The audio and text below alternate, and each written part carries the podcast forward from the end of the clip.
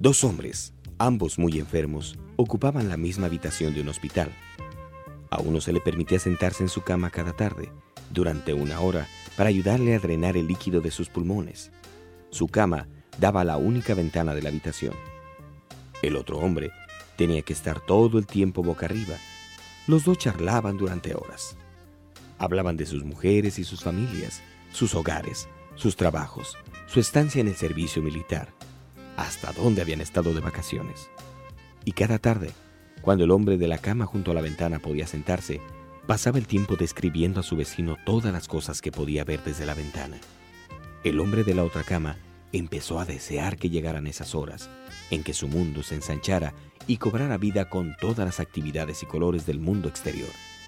La ventana daba un parque con un precioso lago. Patos y cisnes jugaban en el agua, mientras los niños lo hacían con sus cometas.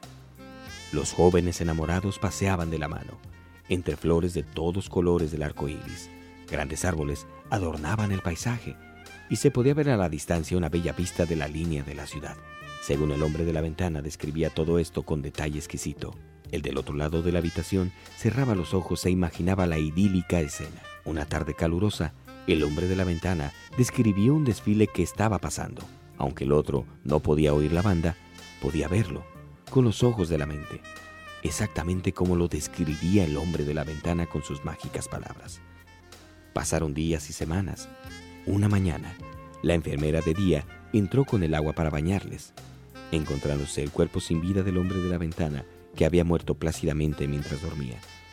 Se llenó de pesar y llamó a los ayudantes del hospital para que se llevasen el cuerpo. Tan pronto como lo consideró apropiado, el otro hombre pidió ser trasladado a la cama del lado de la ventana. La enfermera le cambió encantada y tras asegurarse de que estaba cómodo, salió de la habitación.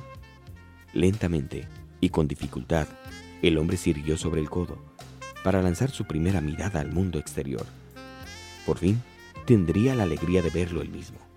Se esforzó para girarse despacio y mirar por la ventana al lado de la cama, y se encontró con una pared blanca. El hombre preguntó a la enfermera qué podía haber motivado a su compañero muerto para describir cosas tan maravillosas a través de la ventana. La enfermera le dijo que el hombre era ciego y que no había podido ver ni la pared. Y le indicó, quizás solo quería animarle a usted.